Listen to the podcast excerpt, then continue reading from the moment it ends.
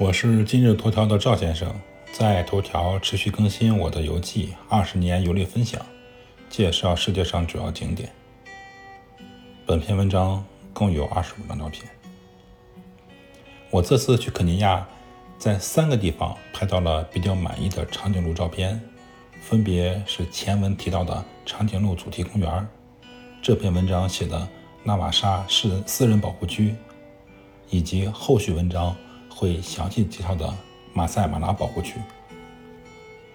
这次拍摄的长颈鹿位于纳瓦沙湖中的新月岛，这是一个私人野生动物保护区。我总结了一下，岛上有两个多：一是野生动物种类多，二是动物的粪便多。淡淡的腥臭的气味一直围绕着我们。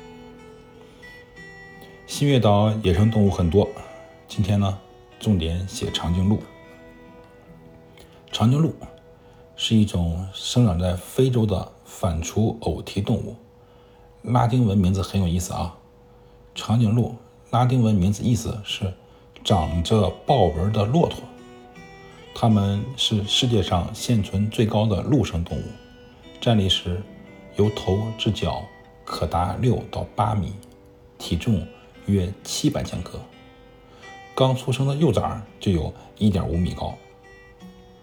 长颈鹿的牙齿为原始的滴冠齿，不能以草为主食，只能以树叶为主食。它的舌头比较长，可以用来取食。还记得我之前写的游记介绍过吗？长颈鹿的舌头是黑色的。网友们可以点击我下面的文章链接呢，去看一看。也就是我的第一百八十七篇游记，主要介绍内罗毕的长颈鹿庄园酒店。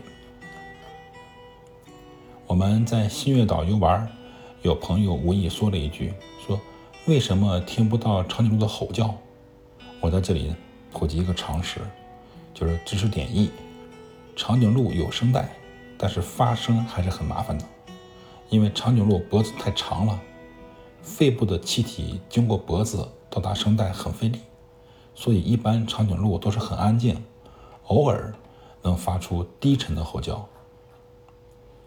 新月岛上有很多倔强的树木，孤独的伫立在草原上，不时有些飞鸟在这里停留。